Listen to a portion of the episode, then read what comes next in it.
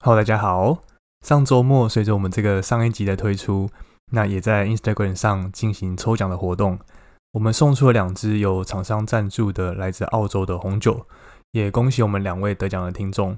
我看到其中一位这个得奖的听众，他分享在他的 Instagram 的 Story 上面，他说他本来只是想说洗澡的时候来听一下 Podcast，结果呢，他刚好就是听到有在这个抽奖的活动，所以呢，他就想说来试试一下手气。那没想到就这样就中奖了，他自己呢也是非常的意外。我当然是很恭喜中奖的听众，不过就是我听到他说他是在洗澡的时候在听我们 podcast，我自己也是觉得还蛮意外的。我有听过在开车的时候听，或是在通勤的时候听。那我妈呢，通常都是在做家事的时候听我们的节目。没想到呢，就是也可以在洗澡的时候来听我们的 podcast，这倒是还蛮新鲜的。那得奖名单呢？我也在昨天提供给这个我们很佛心赞助的厂商，那他们也把这个奖品寄出去了。希望这个获奖的听众呢，喝完之后可以稍微把这个心得分享在一些葡萄酒的社团里面，让更多的消费者知道这些就是很不错，但是还不太有名气的这些呃选择这些酒款。其实呢，办这次的活动对我来说是呃有一个意外的收获，就是可以跟不少的听众建立起这个用讯息聊天的一个管道。好几位这个听众呢，都有跟都有跟我说，他们听我的节目已经有蛮长一段时间了。那他们也有也都有慢慢感觉到一些节目的风格啊和方向上面的一些改变。那这对我来说呢，其实是一个还蛮大的一个鼓舞。其实呃，Podcast 它不像这个 YouTube，可以比较容易可以收到这种听众的回馈。我自己可以看得到的呢，其实就只有后台所提供的一些收听的数据。我根本就是不晓得到底是谁在收听我们的节目。或是就是我们的节目的内容呢，对大家是不是有帮助？所以透过这次的活动，我可以有机会收到大家第一手的反馈，那对我自己来说也是一个非常新鲜的经验。那当然就非常感谢大家的支持，我也会尽量加油，持续提供对大家有帮助的这些资讯。我们这次抽奖所呃所抽奖的两款酒呢，他们使用的这个葡萄的品种都是 Shiraz。我们上一集介绍了这个澳洲的主要的。葡萄品种 Shiraz 绝对是认识澳洲的葡萄酒的时候一定要记得的一个葡萄品种。不过呢，其实这两支酒它是来自两个不同的产区，虽然他们的葡萄品种都一样是 Shiraz，酿酒的这个酒厂也都一样，但是呢，我自己喝起来的风格，他们是有蛮大的差别的。其中红色的那一支呢，是来自这个南澳大利亚的这个巴罗沙河谷 （Barossa Valley）。这个产区，而且它其实是使用这个老藤的 Shiraz 去做酿造的。另外一支这个蓝色的酒标，它的产区虽然也是在南澳大利亚，但是呢，它是来自另外一个叫做石灰岩海岸 （Limestone Coast） 这个产区。它喝起来的风格就稍微比较清新一点点，它的酸度呢也稍微高一些。我自己就是有机会两支都喝过，所以可以来做一个比较。有兴趣的听众呢，你也也可以到这个全联去买回家喝喝看，来比较就是澳洲这两个产区他们风格上面的一个差异。我自己觉得是还蛮有趣的，或是呢，你也可以就是看看我放在这个资讯链接里面的这个拼音笔记，那提供我的心得让大家做一个参考。所以今天的这一集呢，我就想要聊一聊就是澳洲的南澳大利亚这个产区和石灰岩海岸这两个大的产区里面的几个。比较重要的几个产区，它们的气候条件啊，会导致这个种植的葡萄品种不太一样。那即使呢是同一个葡萄品种，那也会因为这个气候条件的不一样，所以呢造成他们在风格上的一些差别。那这个差别呢，主要会在哪里呢？就会在待会的节目里面和大家去做这个介绍和说明。我们会从这个比较大的区域，我们把它称作是 zone。再慢慢深入到里面几个比较小的产区，在澳洲的这个产区分级里面呢，我们就把它叫做 regions。其中最大的区域是这个东南澳区域 （South Eastern Australia Zone）。那东南澳区域呢，它包含了澳洲行政区里面包括就是南澳大利亚、维多利亚，还有新南威尔士州，还有昆士兰里面的所有的法定产区。那它允许使用其中所有产区的葡萄来做混酿，所以呢，如果我看到这个酒标上来标示东南澳产区，通常我就可以推测这支酒它是来自于有办法大量生产这个这个葡萄酒的品牌，他没有办法去从这个澳洲几个比较肥沃的产区的葡萄园，然后把这个葡萄运送到同一个地方来做混酿。这些地区可能包括南澳大利亚的一些像是河岸产区 （Riverland），或是呃维多利亚的穆雷斯林，以及这个南呃新南威尔士州的这个滨海沿岸产区 （Riverina）。那这些地区的特色呢，它们都是相对这个产量比较高，但是呢酿出来的酒通常相对来说这个香气的集中度会比较不足一点，所以呢通常他们会在把这些呃产区的葡萄和来自像是巴罗沙河谷 （Barossa Valley） 或是阿德雷丘 （Adelaide Hills） 或是来自麦克拉伦谷 （McLaren Vale） 的这个葡萄来做混酿，来增加这支酒的这个香气的集中度。那滨海沿岸产区呢，Riverina，它另外一个特色是，它会生产使用这个呃 s e m i l o n 所酿造出来的贵腐酒。那它这个在这个秋天早晨的这个雾气呢，会有有助于这个贵腐菌的一个生长。那在南澳大利亚呢，则是另外一个大区，这个 South Australia，它也是另外一个 zone。它在这个澳洲的地位呢，就有点像是这个加州在美国的地位。他们都是这种葡萄酒的大洲。那所有的最重要的葡萄酒，还有葡萄树的这个研究的机构呢，都位在南澳大利亚这个区域里面。大部分的这个澳洲的葡萄酒都是来自于南澳大利亚这样这个大区，它的葡萄园呢大多是集中在它的东南部的这个位置。那阿德雷德是这个南澳大利亚的一个首府，它四周遍地都是这个葡萄园。那因为在这边有很多这个品质很好的葡萄园，所以酒庄呢它就利用这个澳洲法定产区的制度所允许的这样一个弹性，来混酿出一些最顶级的酒款。但是呢，有可能在酒标上，它就只标示这个 South Australia 这个大区的一个等级。那在这个南澳大利亚这个大区里面呢，里面最重要的一个产区，最重要的一个 region 就是巴罗沙河谷 （Barossa Valley） 这个产区。它位在这个阿德雷德的北边。那巴罗沙河谷呢，它是位于整个顶级酒款这些产区的最中心的一个位置。那它也是澳洲最大的一个优质的产区。这边呢，它的气候相对比较温暖，那也比较干燥。它的夜晚呢会蛮凉爽的，但是夏季呢，在夏天的时候，它又干又热。这边呢也有就是大概八十公顷，没有经过灌溉，然后扎根扎得非常深。它是采用这种杯形式引植法的一些成熟的这种树株，它们都是已经超过百年树龄的这个葡萄树。那在巴罗沙河谷这边适应的非常非常的好。那这是因为呢，就是当时这个南澳大利亚的海关检疫是还蛮严格的，所以呢，在当初这个根瘤蚜虫肆虐的那个时期，其实南澳大利亚这边呃没有受到这个根瘤蚜虫的影响，所以呢，这边有机会就是当时种植的。这种葡萄藤，它们还持续的呃活到现在。那所以呢，就是没有受到这个根瘤蚜虫的的袭击的意思。所以这边有非常多这种老藤的这种葡萄树。那很多树株呢，新很多这种新的树株，甚至都还是捡取这种老藤，然后呃拿来种的。那也就是因为这些老藤呢，所以巴洛沙河谷这边，他们可以生产这种品质非常好，然后也很具特色这种 Shiraz。或是 Cabernet Sauvignon，或是 ganache。那巴洛沙河谷的经典的这个 Shiraz 呢，通常是酿成这种酒体很饱满，然后呢很浓郁又集中，那又非常热情诱人的这种风格。那它里面还透着一种这一些这种巧克力啊香料这种香味。那它的单宁呢通常都非常柔顺，然后呢又也都富有这种成熟黑色水果的香气，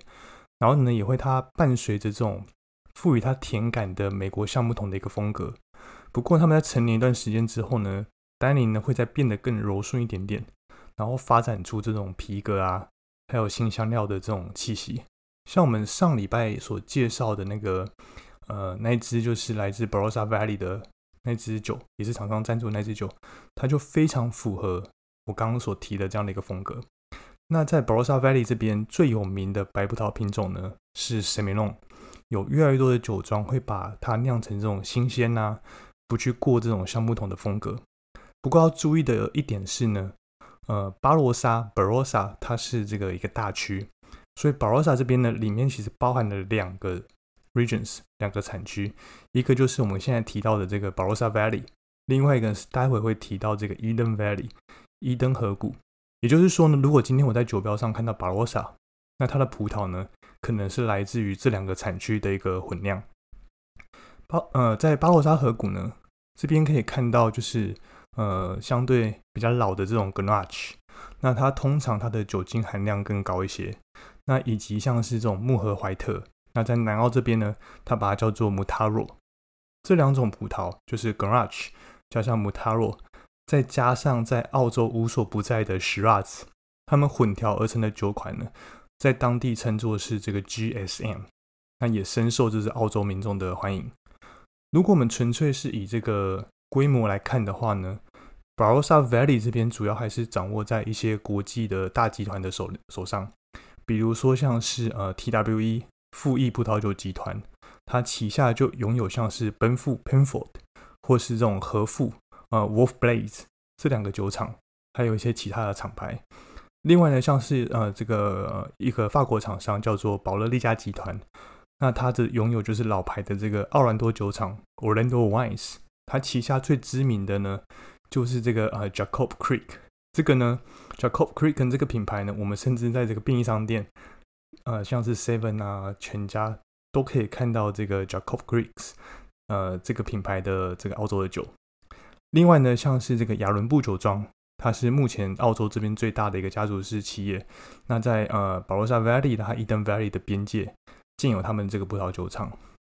那像呃保罗萨 Valley 这边也有一些大大小小、大大小小的这种家族式的酒庄，比如呢像是在一九八零年代呃力图挽救这个老藤 Shiraz 声誉的这个呃 Peter Lemon 这个酒厂。那另外呢，还有像是呃卡雷斯奇酒庄，那也是另外一个就是在 Barossa Valley 这边很知名的一个老酒厂。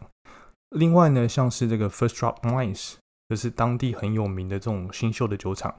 此外呢，还有一些像是中生代的，像是呃托贝克酒庄，还有约翰杜佛酒庄，他们都是这边还蛮有名的一些酒庄。其中刚刚提到的这个 John Duval 约翰杜佛酒庄呢。呃，他是呃由一个澳洲传奇性酿酒师，就叫做 John Duval，他所创办的。那他呢，他过去曾经是这个 Penfold 的 Garage 系列的这个首席酿酒师。嗯，所以这间酒庄呢，也是现在中生代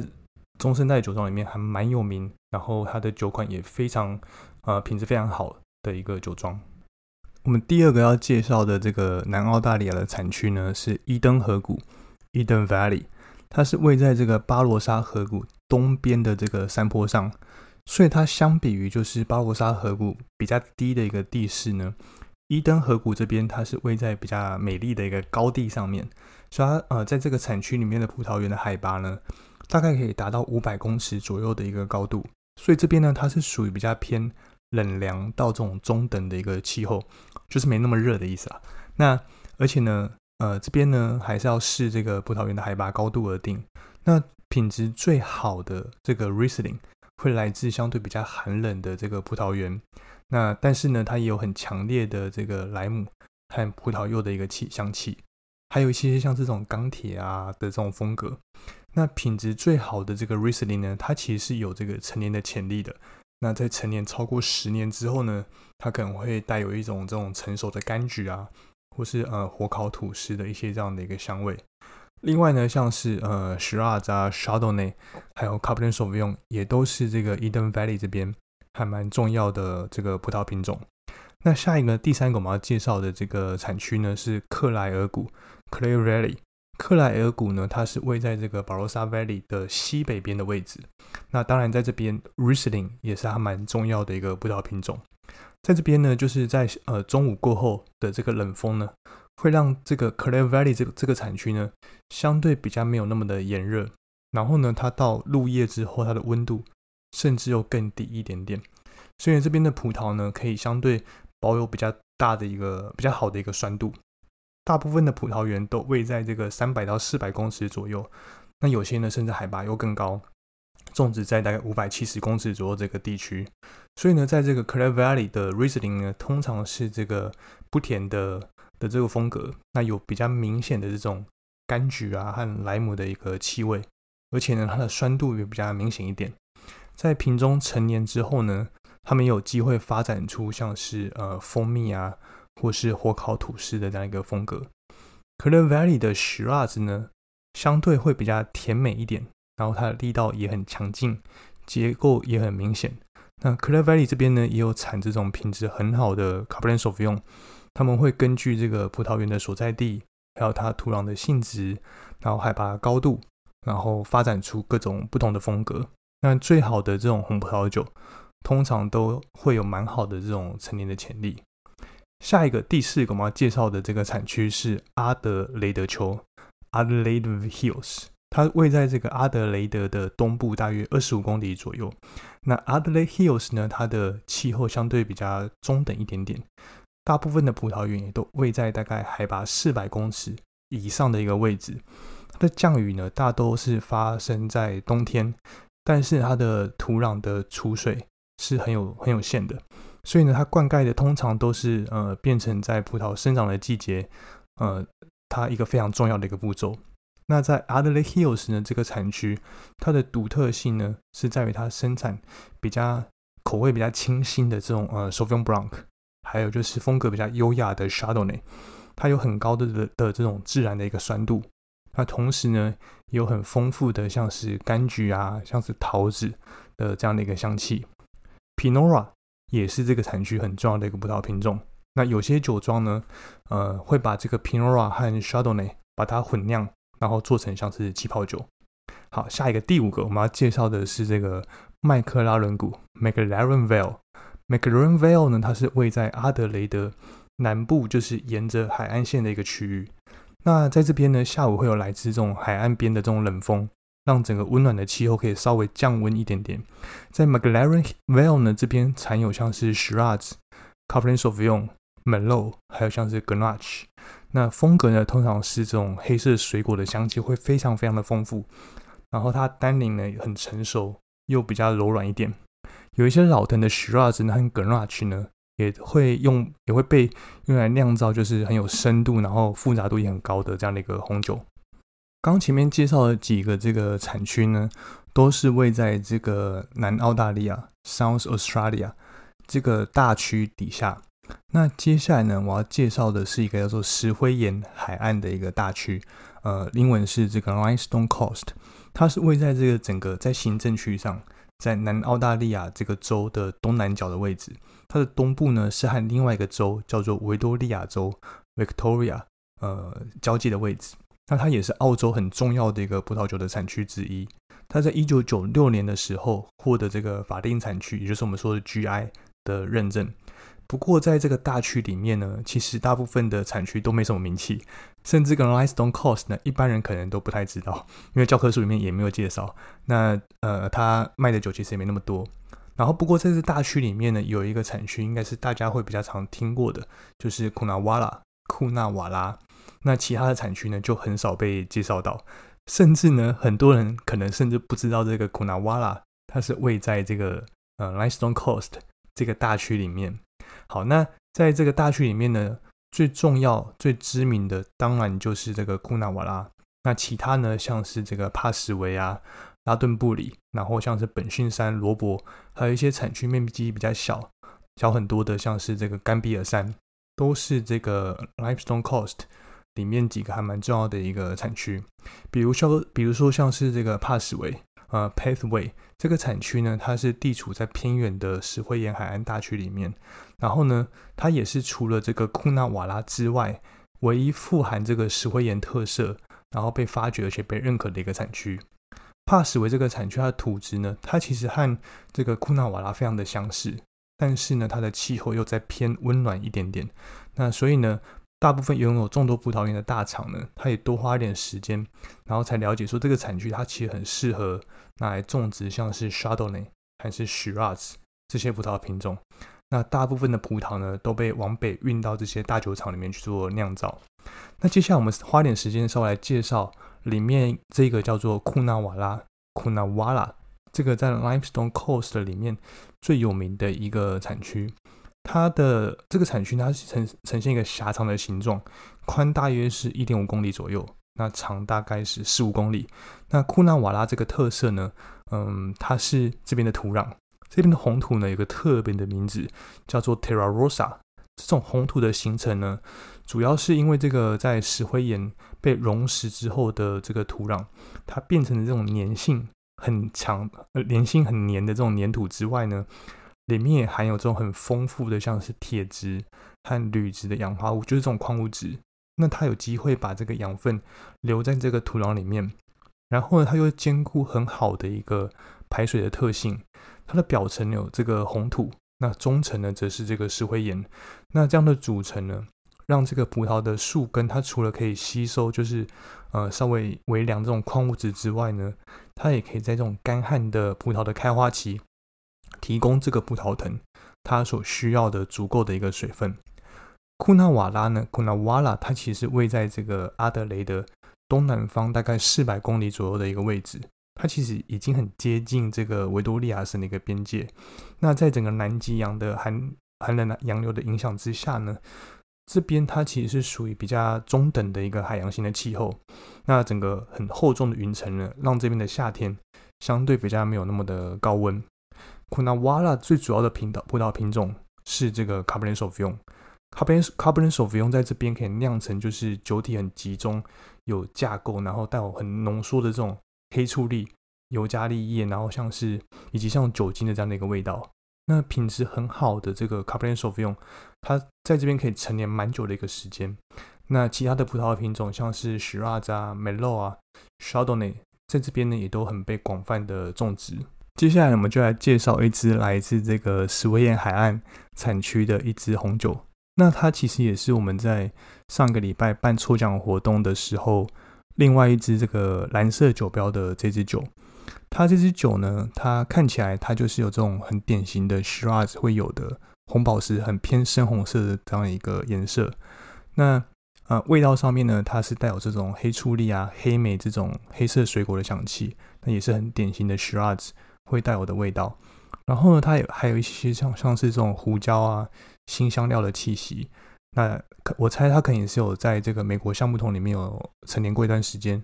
所以呢，它有很明显的这种木质的调性，还有一些很比较隐晦的这种奶油的感觉。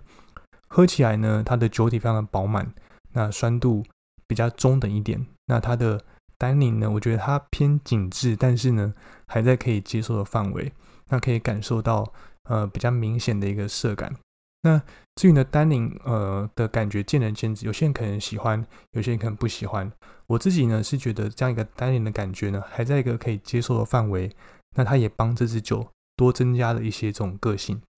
它带有这种很甜美啊，然后很 juicy 的这种水果的感觉，尾韵呢非常的足，有一些这种湿掉的叶子的这样的一个感觉，还有一些淡淡的这种蘑菇的气息。基本上，我觉得和前一集我们介绍的红色酒标的那只老藤的 Shiraz 风格非常的接近，但是呢，是相对比较缩小版的感觉，果香没有那么的奔放，然后酸度比较高一点，然后酒体也没有到那么的饱满，但是呢，我自自己觉得还是一个很典型的 Shiraz 的一个风格。在这个食物搭配方面呢，因为它的酸度稍微高了一点点，所以我觉得和这种带有番茄酱的披萨。或是红酱意大利面，我觉得搭配起来应该都还蛮适合的。另外呢，当然就是牛排和烤肉之类的食物和 Shiraz 本来就是绝配，所以这支酒呢应该也可以搭配的非常好。所以呢，接下来我觉得中秋节烤肉的时候，呃，我觉得让把烤肉和这支 Shiraz 来做一个搭配，我觉得也都非常的适合。我们在上一集和这一集介绍的这两支 Shiraz 呢。我觉得都是非常典型，像是教科书等级的这种徐拉的这样的一个风格。所以我不知道大家知不知道，就是呃，在台湾有一个葡萄酒教育机构叫做呃自然醒。那他们呢，其实也就是用啊，据说啦，他们其实也就是用我们在上一集所介绍的那一支呃红色酒标的 s h i r a 老藤的这个 s h i r a 来当做他们在课堂上品饮的这个酒款。我自己呢觉得是非常的适合，因为呃，就像我刚刚说的。这样子许二呢，基本上它所带有的这个风格都是教科书等级的，它是很适合让这个新手刚接受、刚接触这个澳洲的这个许二，那很都很有记忆点，我觉得非常适合拿来就是呃刚入手呃刚入门的时候拿来辨认这个澳洲十二会有的风格所使用的这个酒款。好，那以上呢就是我们今天这集的内容。我们之前有提到说，这个澳洲的产区的划分是由大到小，所以呢，我们今天就提到了几个比较重要的大区，也就是我们说的这个 zone，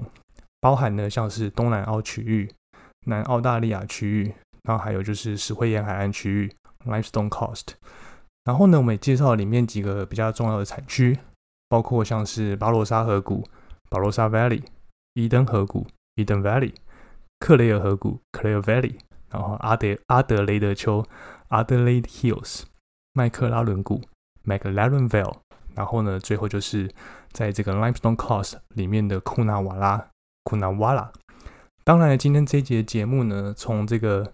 资讯连接里面也可以找到今天这节文章。文章里面呢，就会有这个产区的地图，也可以更容易了解这些产区的位置。那你也可以追踪我们就是 IG 的账号。现在每天早上都会在 Instagram 上面用这个 Story 的方式来出题目，我们大概已经持续了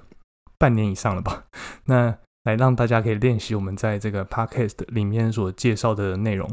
那如果还没有追踪我们 IG 账号的话呢，也可以赶快追踪起来，说不定以后还会像上礼拜一样有这个不定时的抽奖活动。好，那如果想要支持我们节目的话呢，从这个资讯栏资讯栏里面可以找到这个赞助我们的连结。那可以选择赞助任何想要赞助的金额。如果喜欢我们的节目的话，也请就是分享给你对葡萄酒感兴趣的朋友，或是在这个 Apple Podcast 还有 Spotify 里面给我们这个五星的评价。那然后也要注意，就是我们品酒不酗酒，喝酒不开车，开车不喝酒。好，那就这样子，我们下集见，拜拜。